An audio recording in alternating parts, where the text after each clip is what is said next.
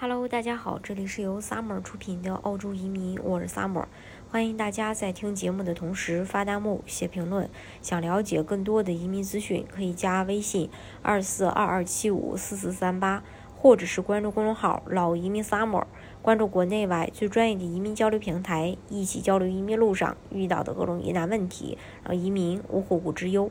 随着全澳新冠病例的继续激增，总理阿尔巴尼斯改变了坚持原定结束新冠隔离补贴的决定，临时工将再次有机会享有这一个补贴，直到九月底。他在呃上周六的中午表示，认识到与更具传染性的这个新变种病毒有关的风险，我们同意恢复大流行病假补贴，直到今年九月三十日。阿尔巴尼斯说，这笔七百五十澳元的补贴的费用将由联邦和州政府平摊。所有的州和领地以及联邦都明白，鉴于各级政府的财政限制，紧急补贴不可能永远持续下去。但是这是一个适当的措施。他还表示，在周六的临时全国内阁会议上，州和领地领导人就几项新措施以及全国更一致的应对新冠疫情的办法达成了一致。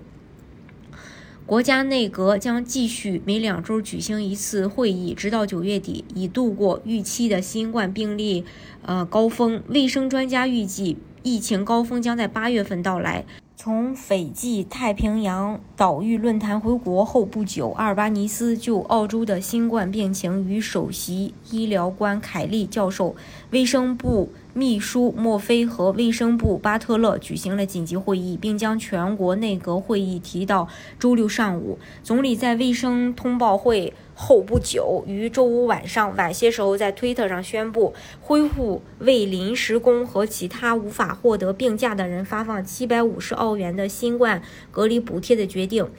嗯，澳洲目前记录的七天平均滚动病例超过四点一万例，四千六百零二人在医院，包括一百四十四人在重症监护室。医生团体此前抨击政府停止支付大流行病假补贴的计划，以及在本月底取消优惠卡持有人免费接受快速抗原检测的机会。澳洲医学协会副主席莫伊表示。该组织与巴特勒举行了建设性会议，讨论了在当前病例激增之际保持这些措施的必要性。他在周五晚上表示，如果不恢复隔离补贴，将会出现两种风险。他说，首先是社区风险，因为很明显，人们要么不去做检测，要么就去工作，因为他们根本负担不起费用。这将导致公共卫生问题。这就意味着一个有传染性的人会走进工作场所，实际上会感染其他人。这实际上会加速这一个过程。我们目前试图做的是阻止所有人同时被传染。